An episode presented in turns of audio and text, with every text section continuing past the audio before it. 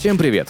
Это подкаст журнала «Хасл» и я его ведущий Арсений Ростов. Здесь мы будем говорить о последних новостях из мира экономики, обсудим главные проблемы и вызовы, с которыми сталкиваются предприниматели и менеджеры в нашей стране. Поделимся экспертными мнениями и рекомендациями от ведущих специалистов в области бизнеса и финансов. Этот подкаст мы пишем в студии Red Barn. Спонсор сезона – компания International Expert. Гражданство Евросоюза и бизнес-эмиграция в Европу с компанией International Expert – это легко.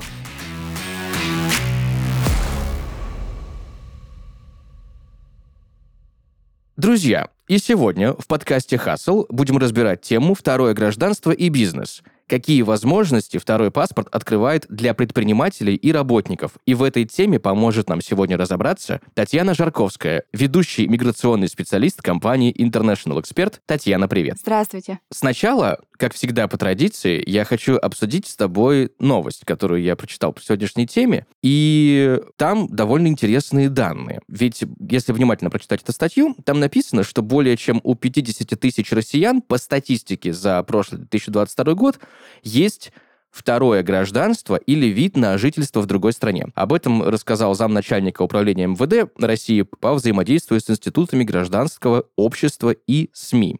И отсюда у меня вытекает логичный вопрос. Какие плюсы есть у второго гражданства или вида на жительство в другой стране? Лично я э, убеждена, что таких людей в разы больше, и сейчас мы наблюдаем устойчивый тренд на оформление второго гражданства. В инфопространстве России продолжают появляться некоторые новости, которые влияют на принятие решений о получении резидентских статусов других стран, в большинстве случаев мужской частью населения. Э, законодательство РФ обязывает уведомлять МИД в получении второго паспорта. Там, к примеру, если документ был получен э, в России в течение 60 дней, и если документ был получен э, за пределами, за границей на протяжении 30 дней с момента приезда человека в РФ. И становится очевидно, что большое количество граждан, покинувших пределы РФ и успевших легализировать свое пребывание уже за границей, еще не успели или, я думаю, вовсе не желают сообщать куда-либо о получении ими каких-либо статусов. Все эти факты дают нам возможность точно сказать о том, что обозначенная цифра, которую мы видим, там, 50 тысяч граждан, она может быть далека от истины по состоянию на 2023 год, и я думаю, она в разы выше.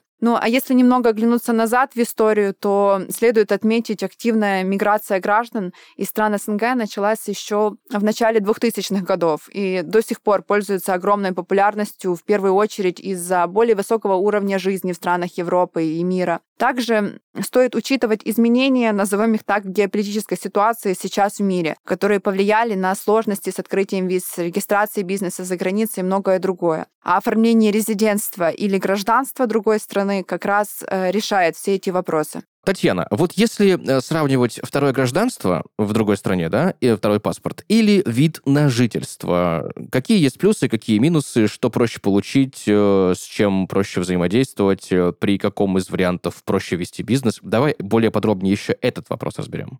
Э, плюсы, конечно же, есть. Э, сегодня я хотела бы акцентировать внимание именно на странах э, Европейского Союза, так как я являюсь ведущим миграционным специалистом компании International Expert, которая как раз-таки специализируется на работе с миграционными программами стран ЕС. Поэтому сегодня я буду говорить на примере моего опыта и опыта клиентов, которые прошли этот путь с нами. Давайте, наверное, разберем некоторые из преимуществ оформления статуса второго гражданства. В первую очередь, это улучшение финансового положение за счет э, более высоких зарплат и социальных пособий по сравнению с странами СНГ. К примеру, в Германии минимальная заработная плата э, это неквалифицированного рабочего с января 2023 года составляет 13 э, с небольшим евро в час. Для сравнения в России я пересчитывала, и у меня получилось чуть меньше 3,5 евро в час. То есть 13 евро в час и 3,5 евро в час. Разница ощущается, правда, и это только официальные данные. Я убеждена, что реальная ситуация значительно хуже. Второе, что следует отметить, это возможность получить блестящее образование для себя, для своих детей в лучших вузах Европы, в некоторых случаях даже без оплаты. Ведь э, дипломы европейских вузов, они признаны во всем мире, и как следствие появляется возможность строить карьеру в лучших международных компаниях. Также огромным плюсом являются медицинские услуги высочайшего уровня. Учитывая обязательное медицинское страхование в странах ЕС, при большинстве заболеваний вы получите медицинское обслуживание совершенно бесплатно и в лучших клиниках. Также следует отметить социальную защищенность. Э, в Европейском Союзе предусмотрено множество всевозможных пособий на все случаи жизни. Э, размер этих пособий позволяет не просто выживать, как в странах СНГ, а жить полноценной жизнью. Именно поэтому граждане ЕС чувствуют уверенность в завтрашнем дне, что, согласитесь, сейчас немаловажно. Также существует прекрасная возможность для предпринимателей открыть и вести бизнес на крупном финансовом рынке. Э, кроме того, оптимизировать налоги. И, кстати, об этом, кажется, уже говорили мои коллеги в предыдущих выпусках. Ну и, конечно же, нельзя не сказать о возможностях путешествовать по всему миру с легкостью. Э, к примеру, паспорт Румынии дает возможность безвизового посещения более чем 160 стран мира, в том числе это безвиз в Канаду, Австралию, Новую Зеландию. Это из самых очевидных преимуществ, которые пришли мне на ум. Э, я уверена, многие смогут найти для себя что-то еще. Даже банально. Сам менталитет. Когда приезжаешь э, в страну Европейского Союза, обычно первое, что удивляет, это невероятная дружелюбность коренного населения, отзывчивость и готовность помочь незнакомцу. Мне кажется, для кого-то даже этот критерий, возможно, будет решающим. Татьяна, а я где-то слышал, возможно, я не прав, поправь меня, если я ошибаюсь, что есть страны, э, где, если ты принимаешь гражданство той страны, то от российского нужно отказаться. Это есть или это, ну, такие частные случаи больше? А, нет, конечно же, есть э, страны, которые обязывают э, граждан отказываться от родного гражданства, но здесь также важно понимать, э, каким путем человек получает гражданство. Потому что если это, к примеру, натурализация, когда человек приезжает в страну, он там живет по работе, по обучению десятки лет, и согласно натурализации, если он хочет получить гражданство данной страны, они обязывают его отказаться от родного. Но если, к примеру, это приобретение гражданства путем инвестиций, путем репатриации, множество стран не требуют отказываться от родного гражданства, то здесь есть возможность сохранить за собой родной паспорт. Можно ли заниматься бизнесом в Европе и не иметь гражданства Евросоюза? Достаточно ли для этого деловой визы или нет? Безусловно, можно. Э, де юре гражданство не является обязательным условием для открытия, для ведения бизнеса в Европе. Э, но важно отметить, что для осуществления бизнес-деятельности в Европе может потребоваться получение визы или ВНЖ в зависимости от страны, в которой вы планируете открыть бизнес, и продолжительности вашего пребывания. То есть вести бизнес вы сможете, но не факт, что на сегодняшний день вы сможете его там зарегистрировать. Потому что не являясь э, резидентом европейских стран, для граждан России, искренне будем с вами говорить, есть сейчас ряд сложностей сложностей. Во-первых, ну, самое первое, что у нас, какое у нас есть препятствие, не открывают визы, есть отказы по визам. Второе, что для того, чтобы вести бизнес, нужно открыть счет в Европейском банке. И уже здесь на этом моменте возникают сложности даже при открытии банковского счета. Угу. Ну вот мы, да, как раз недавно с Вадимом это обсуждали э, в предыдущем выпуске подкаста «Хассел», как э, международные счета открывать, какие там есть подводные камни. Да, подводные камни есть, и также геополитическая ситуация, которая сейчас у нас с вами происходит, не в нашу пользу, поэтому есть сложности. Что также касается открытия бизнеса в Европе, сложности в том, что не все страны дают возможность регистрации бизнеса резиденту СНГ. То есть а, вам в обязательном порядке, там, к примеру, если это Франция, нужен резидент француз, у кого есть гражданство Франции. То есть компания будет зарегистрирована на человека, у кого гражданство Франции, а ты можешь быть только соучредителем компании. Но э, здесь нужно смотреть по стране, какую вы для себя выбираете. В каждой стране свои условия по регистрации и открытию бизнеса. Какие еще, кстати, есть ограничения, ну, кроме того, что нельзя открыть на себя и нужно искать резидента, да, именно для иностранцев, которые хотят открыть бизнес в Европе, кроме вот счетов и вот этих моментов, связанных с поиском резидента? Если не рассматривать то, что нужен счет и резидентство, э, нужен минимальный уставной капитал. В некоторых странах Европы иностранцы могут подпадать под требования относительно минимального уставного капитала для создания бизнеса. Он может различаться в зависимости от юридической формы и отрасли. Кроме того, некоторые отрасли могут подпадать под специфические требования в отношении лицензирования и разрешений. Например, банковская сфера, страхование, здравоохранение или образование могут э, предъявлять дополнительные требования к иностранным предпринимателям желающим открыть бизнес в этих отраслях. Даже важно отметить, что в настоящее время российские граждане сталкиваются с жесткими ограничениями в банковской сфере. Ну, то, что мы с вами обсуждали, открыть банковский счет сейчас с каждым днем становится все сложнее. А, кроме того, в последнее время все чаще россияне уведомляются финансовыми учреждениями о блокировке или даже закрытии их счетов как для физических, так и для юридических лиц.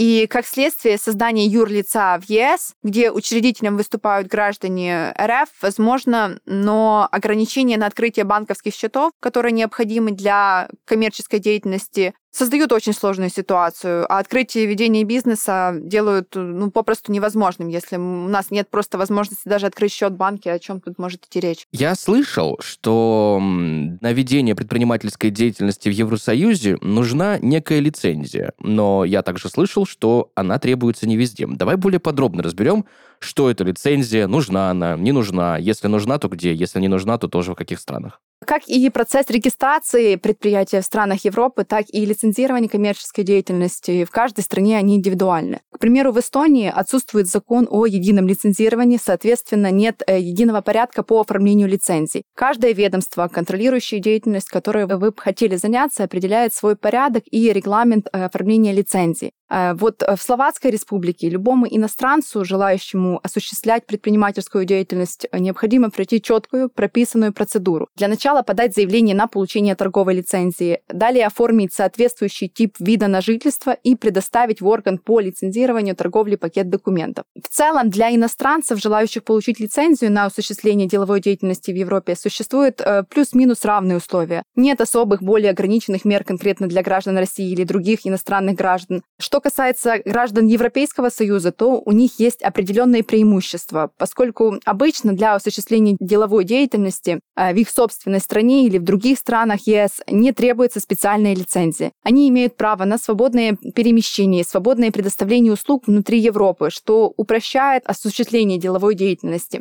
Это, кстати, одна из причин, которая подталкивает действующих или будущих бизнесменов обращаться к нам за помощью в оформлении статуса гражданина страны-члена Евросоюза. Насколько я понял, что в Евросоюзе есть многие аспекты предпринимательской деятельности, которые намного сильнее регламентированы, чем в РФ. Та же, там, не знаю, перевозка животных, например, да, либо хорика. Есть ли, по твоему опыту, какие-то, знаешь, такие моменты, когда человек хочет переехать, получить гражданство, и оказывается, что та сфера деятельности, которой он хочет заниматься в Евросоюзе, требует э, какого-то абсолютно другого оформления, другой нормативной базы. Есть ли такие примеры? Сейчас так, чтобы вспомнить, сложно, но это действительно так. Если там в России или любой другой стране СНГ вы планируете заниматься тем же перевозкой животных, вам это будет проще. Если это делать в Европе, тем более с другим паспортом, с паспортом э, российским или же там Республика Беларусь, не столь важно, э, вам нужно получить очень много разрешений.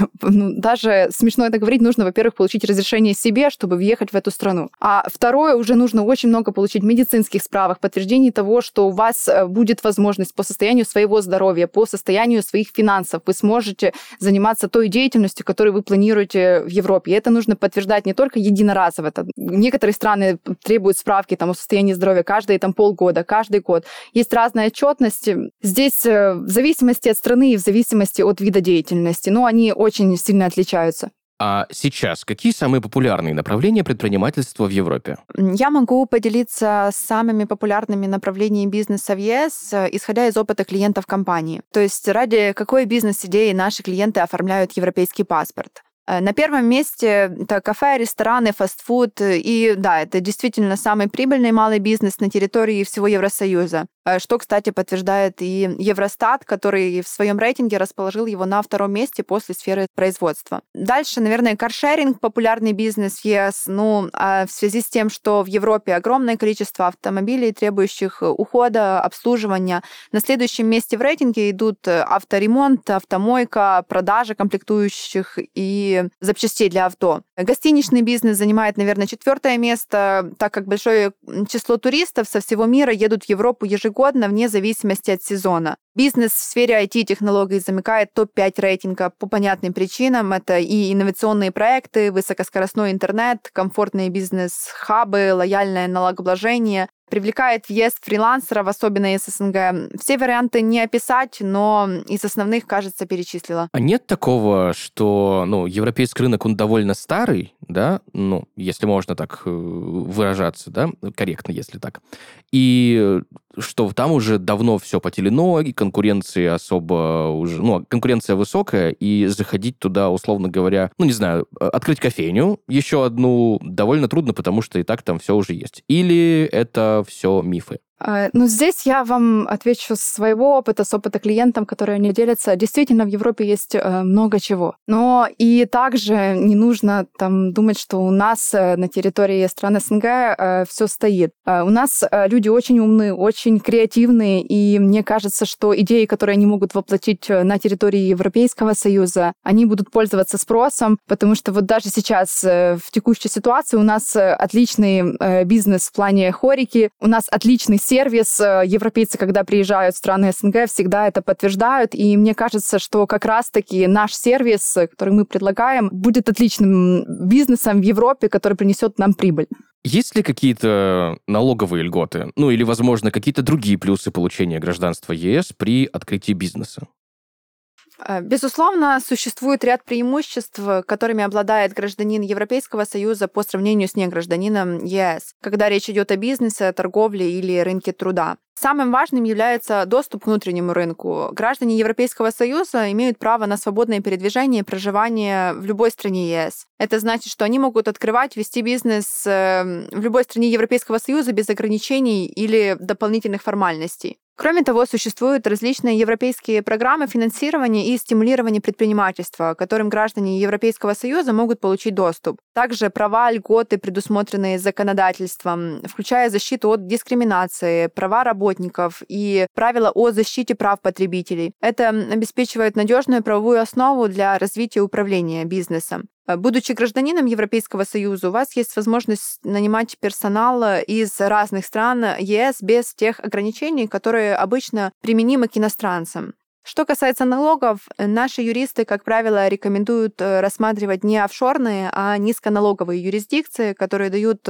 наибольшее количество налоговых льгот, к примеру, в Румынии или Болгарии. Мы недавно про хорику говорили, и я очень сильно удивился, вот, да, про разницу ведения бизнеса в разных странах, я очень удивился, что во многих странах Евросоюза рестораны работают по очень интересному графику. Да, где-то днем не работают, где-то 3 часа днем, там, 4 часа вечером, где-то в 8-7 вечера все уже закрывается. А почему это происходит? И сталкивалась ли ты с этим? А, ну, в в каждой стране есть свои условия по использованию труда, и, наверное, в каждой стране есть свои условия по тому, сколько человек может э, пребывать на работе. Э, европейцы действительно меньше работают, но они э, лучше зарабатывают. И, возможно, из-за этого отличается график работы там, нашей хорики от э, хорики в Европе. Да, потому что я э, знаю, что и к переработкам во многих странах относятся очень плохо. Я, даже у меня был пример знакомого, который работал в Швеции, и первые месяцы, когда он задерживался даже на 15 минут в офисе,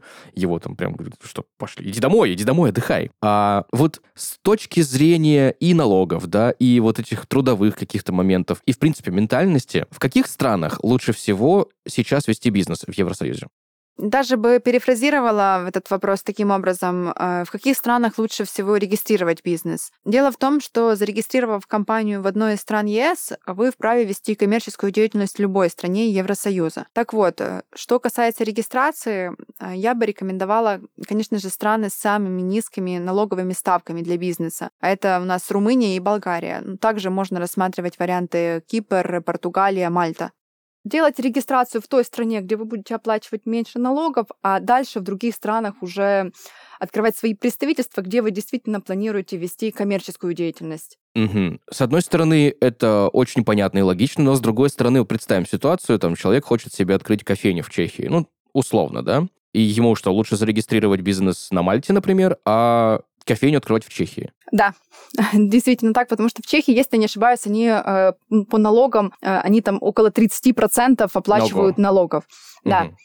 И я и... так понимаю, что так многие делают. Да, и это даже, действительно так. И даже местные. Это действительно так. И у них есть на это право, если у них европейский паспорт, будь то гражданин Чехии, Италии, э, им проще зарегистрировать свой бизнес э, в тех странах, где они будут платить намного меньше налоги, нежели в своей стране. Но mm-hmm. в своей стране ведут деятельность. А страны Евросоюза никак это не стараются регламентировать? Ведь, грубо говоря, если тогда подумать логически, то там условно на, на Кипре и на Мальте зарегистрировано огромное количество компаний, которые работают по всему Евросоюзу. А, ну, во-первых, они не все могут регламентировать. Угу. Во-вторых, не любую деятельность вы сможете осуществлять таким образом. То есть э, здесь э, тот бизнес, то, что мы с вами обсуждали, что популярный, как раз-таки там и получается, потому что тот угу. же каршеринг. У вас компания может быть зарегистрирована на Кипре, но ваши машины ездят по всей Европе. То есть угу. здесь нужно смотреть на отрасль бизнеса, который не, не с каждым так получится, но обходные варианты есть. Здесь нужно обращаться уже к юристу, чтобы он помог составить нам план, как это лучше сделать. А подскажешь, пожалуйста, какие отрасли, вот, которые точно нельзя регистрировать э, вот так? То есть нужно прям в той стране, где ведешь деятельность. Есть ли какой-то пример? А, ну, это то, точно те отрасли, которые касаются а, банковской деятельности и медицины, образования. То есть здесь сто процентов нужно в той стране, где вы э, будете вести деятельность, потому что нужно много справок получать, нужно получать лицензии. Но это касается не граждан европейских стран. Для граждан европейских стран, э, возможно, будут упрощенные программы, но э, все равно те деятельности, которые под большим надзором, нужно регистрацию делать напрямую в той стране, где вы ведете эту деятельность. Угу. Но это можно проследить. И на примере я вот слышал, что некоторые автоконцерны свои производства переносят из одной страны там, в другую, где налоговая база поменьше. Тот же Рено с Румынии, да, например? Да, с заводами э, такой вариант как раз-таки работает хорошо. Угу. А какие есть трудности, или вот с какими, наверное, трудностями чаще всего сталкиваются начинающие предприниматели, которые хотят открыть свое дело в какой-нибудь из европейских стран? А, во-первых, получение начального капитала и доступ к финансированию. В принципе, финансирование можно получить через год после начала деятельности, э, хотя существуют некоторые программы для стартапов, которые охватывают ограниченные области деятельности, и там финансирование можно получить и раньше, но это больше в порядке исключения. Во-вторых, э, понимание законодательства и налоговых требований. Хотя никто не может ссылаться на незнание закона, очень трудно всегда быть в курсе изменений в законодательстве, особенно в сфере налогов, которая наиболее подвержена изменениям. Также немаловажна ожесточенная конкуренция на рынке.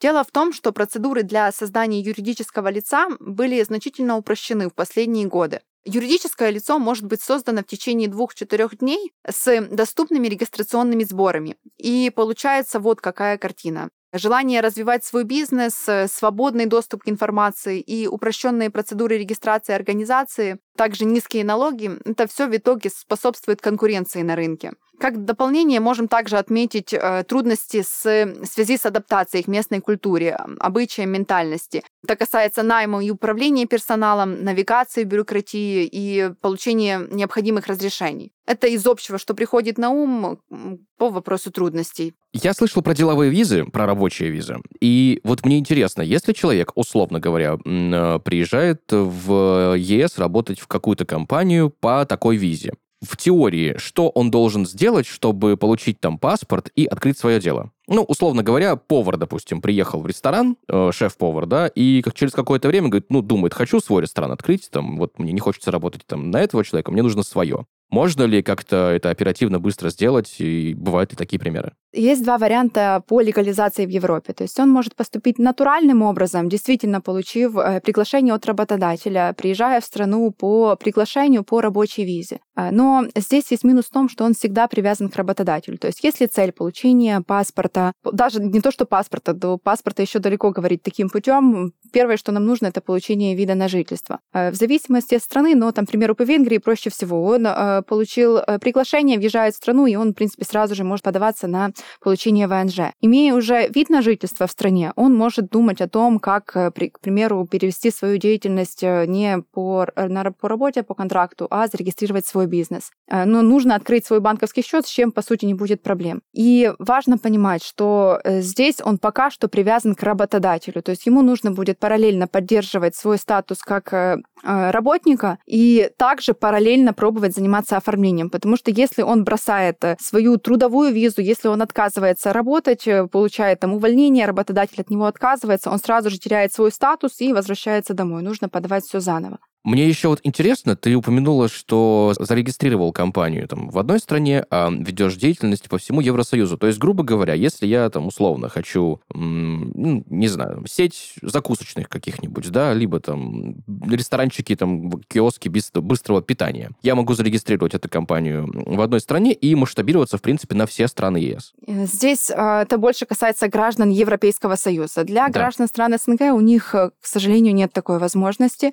Это у европейцев. У них есть директива 38, которая уравнивает всех в правах. То есть для граждан Европейского Союза не проблема зарегистрировать свою компанию в одной стране, открывать э, свои представительства в других странах. Для граждан стран СНГ здесь есть сложности, потому что мы с вами обсуждали, что в каждой стране, во-первых, нужно начать с того, что получить разрешение на въезд, вид на жительство, э, визу. Второе, нужно открыть банковский счет. То есть он как не резидент не сможет использовать свою компанию, открытую на Кипре, и вести деятельность в Италии. Потому что, во-первых, Кипр в составе Европейского Союза, но не входит в шенгенскую зону. Вид на жительство Кипра не дает возможности вести деятельность в той же Италии. А если бы это уже было гражданство, паспорт, у него будет такая возможность. А, кстати, а что с Великобританией вообще? Там как-то можно вести деятельность вот именно таким образом? Или все, после Брексита там все отдельно и туда только, вот прям только Великобритании?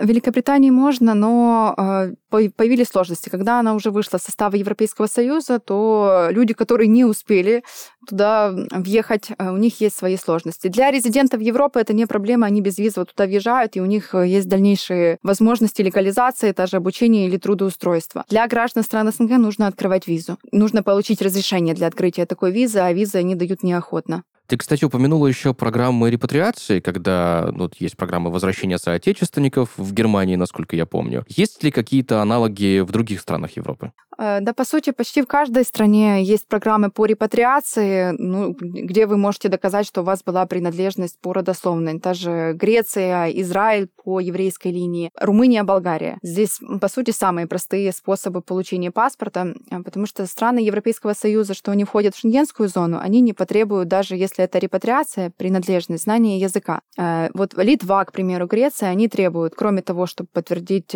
свои корни, свою принадлежность, даже если у вас там отец или мама э, по крови имели принадлежность, то в любом случае вам нужно будет подтвердить, что вы собираетесь там жить и что вы собираетесь учить язык. Такие страны, как Румыния и Болгария, они не требуют знания языка. То есть вы здесь, здесь вы просто докажите нам, что у вас есть принадлежность и восстанавливаете историческую справедливость, приобретая статус резидента. Про документы. Какая форма предпринимательства лучше? ИП, либо же ООО. Э, расскажи, пожалуйста, подробнее про плюсы и минусы каждой формы. Э, выбор наилучшей формы предпринимательства зависит от множества факторов, включая цели, потребности и конкретные обстоятельства каждого предпринимателя. На примере Румынии можем э, сделать общий обзор преимуществ и недостатков каждой формы. Что касается индивидуального предпринимателя, э, преимущества. Первое – это простота и низкие затраты на создание и ведение бизнеса. Второе – это полный контроль и независимость ведения дел, гибкое налогообложение с возможностью выбора системы налогообложения на основе норм дохода или выбора системы налогообложения прибыли.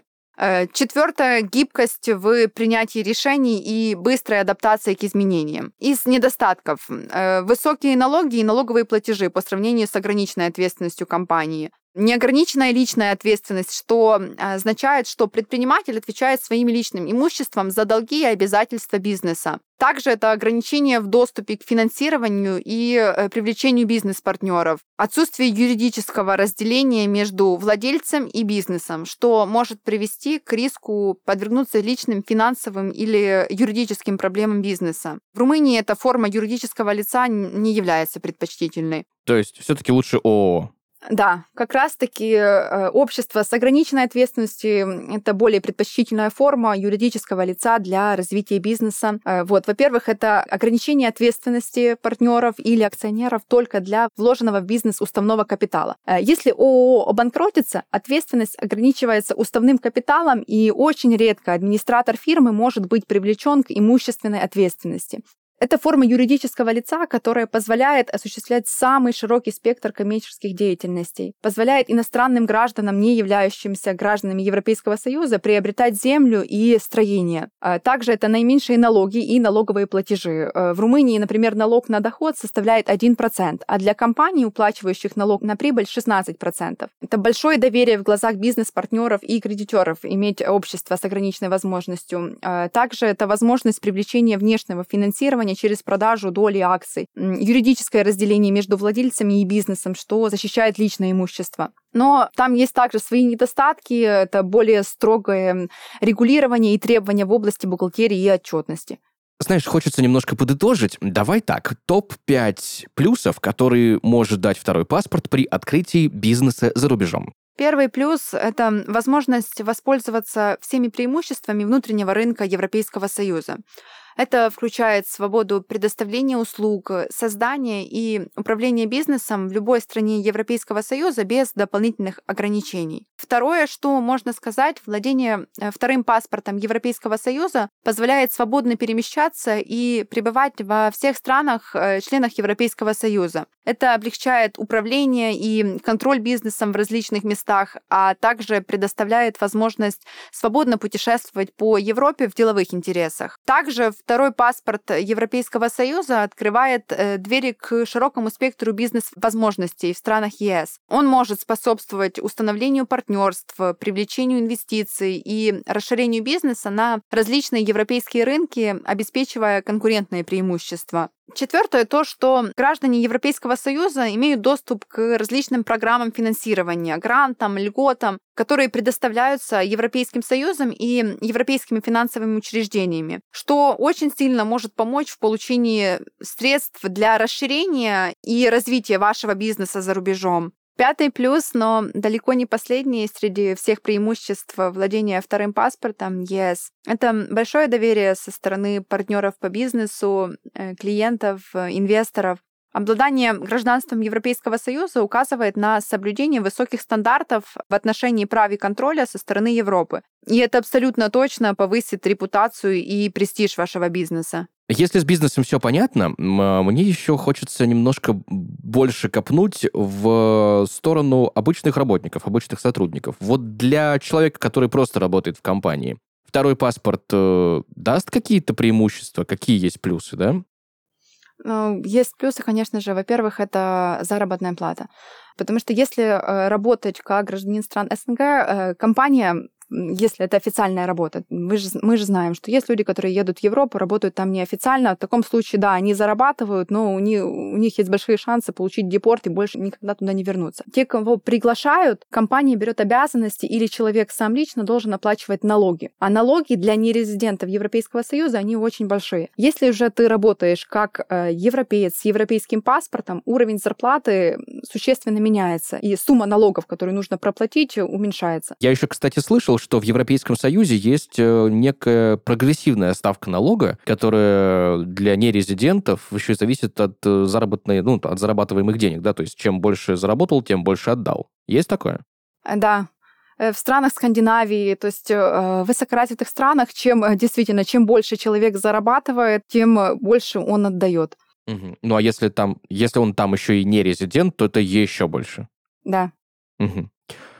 Я просто недавно слышал новость, что в Финляндии одного человека за превышение скорости на 20 км в час оштрафовали на 100 тысяч евро, потому что там как раз-таки прогрессивные вот эти штрафы, прогрессивный налог идет. Да, он, видимо, очень хорошо зарабатывает, раз они посчитали, что такой штраф будет вместе. Но да, это да. действительно так. Ну ладно, мы тут не про счет чужих денег, да, мы тут больше про плюсы и минусы второго паспорта. И на самом деле, я очень много для себя сегодня выяснил. Во-первых, спасибо тебе большое, Татьяна, за то, что рассказала так прям подробно, структурно, что, куда, как, зачем, почему и в чем же плюс. Спасибо, мне хотелось бы более подробно рассказать. Э, возможно, у нас будет э, вторая возможность пообщаться. Я думаю, что волнение немного спадет. Отлично. Но мы еще не заканчиваем. У меня еще есть несколько вопросиков, на которые, кстати, можно более подробно и э, разобрать. В среднем, вот по твоему опыту, как миграционного специалиста компании International Expert, сколько времени занимает процесс получения второго паспорта? Ну, вот так прям максимально усредненно, потому что я понимаю, что есть огромное количество индивидуальных случаев. Э, в зависимости от программы, которую рассматривает э, человек для получения гражданства, мы э, специализируемся по упрощенным программам, которые дают возможность человеку получить гражданство в относительно быстрые сроки. Там это мы говорим о 12-18 месяцев, то есть это где-то год-полтора времени. С той же натурализацией, если человек через ВНЖ получает статус резидента, живет в стране, натуральным образом хочет получить гражданство, то в среднем эти сроки начинаются от 5 лет. В Венгрии там 8 лет, в Италии также 7-8 лет нужно потратить для того, чтобы попытаться подать документы для получения гражданства. Ну да, где-то вообще 10 я слышал. А если разбираться с видом на жительство, может ли его получение быть э, каким-то первым шагом да, к получению гражданства? И ну, какой там главный минус, если сравнивать со вторым паспортом? А, ну, вид на жительство, конечно же, может быть первым шагом для получения гражданства, но вид на жительство не дает столько возможностей, сколько дает паспорт. Э, как раз-таки мы только что с вами обсудили, какие есть плюсы в получении гражданства. Не все эти плюсы э, есть, если ты просто с временным резидентством. То есть это не будет э, свободное пересечение границ, потому что с ВНЖ в Шенгене, да, вы себе спокойно сможете проживать в странах шенгенской зоны. Но остальные страны для вас закрыты, потому что у вас есть право проживания только в шенгенской зоне. Также вид на жительство не дает возможность безоплатного обучения или обучения там, для ваших детей на таких же условиях, как для граждан европейских стран. И здесь э, к человеку будет больше э, требований при ведении бизнеса и также там по, по трудоустройству такая же ситуация. То есть здесь мы не можем сравнивать заработную плату для европейских граждан и для просто временного резидентства. И через ВНЖ получение гражданства будет намного дольше. Здесь нужно человеку рассматривать ту страну действительно для жизни, для постоянного проживания. Нужно учить язык, историю, культуру, и в таком случае можно рассчитывать на то, что вы получите паспорт. Но есть риски того, что в этой стране как раз-таки закон о том, что нужно отказываться от родного гражданства. Здесь нужно задать себе вопрос, готов ли я. Татьяна, что бы ты в завершении нашего сегодняшнего разговора порекомендовала людям, которые задумываются над открытием собственного дела за границей? Тем, кто раздумывает об открытии или релокации своего бизнеса в Европу, я рекомендую отбросить, во-первых, все свои страхи, предубеждения, все сложности, которые, возможно, возникают в вас в голове, и задать себе следующие вопросы. Ну, чего вы хотите? Хотите ли вы спокойно развивать свое дело в атмосфере положительной деловой репутации, где вас будет поддерживать государство, а налоговое законодательство позволит оптимизировать налоговую нагрузку и уменьшить размер налога налогов. Хотите ли вы иметь доступ к банковским счетам, продуктам, которые помогут расширять бизнес-горизонты, тем самым помогая увеличивать и прибыль, и выведут на международные рынки? Хотите ли вы получить уверенность в завтрашнем дне для вас и ваших близких? Мне кажется, здесь ответ очевиден. И независимо от того, какой именно бизнес вы бы хотели открыть в Европе, существуют две составляющие успеха. Это ваши идеи и желание их реализовать, плюс э, наша компетентность в вопросах как открытия бизнеса в Евросоюзе, так в вопросе оформления второго европейского гражданства.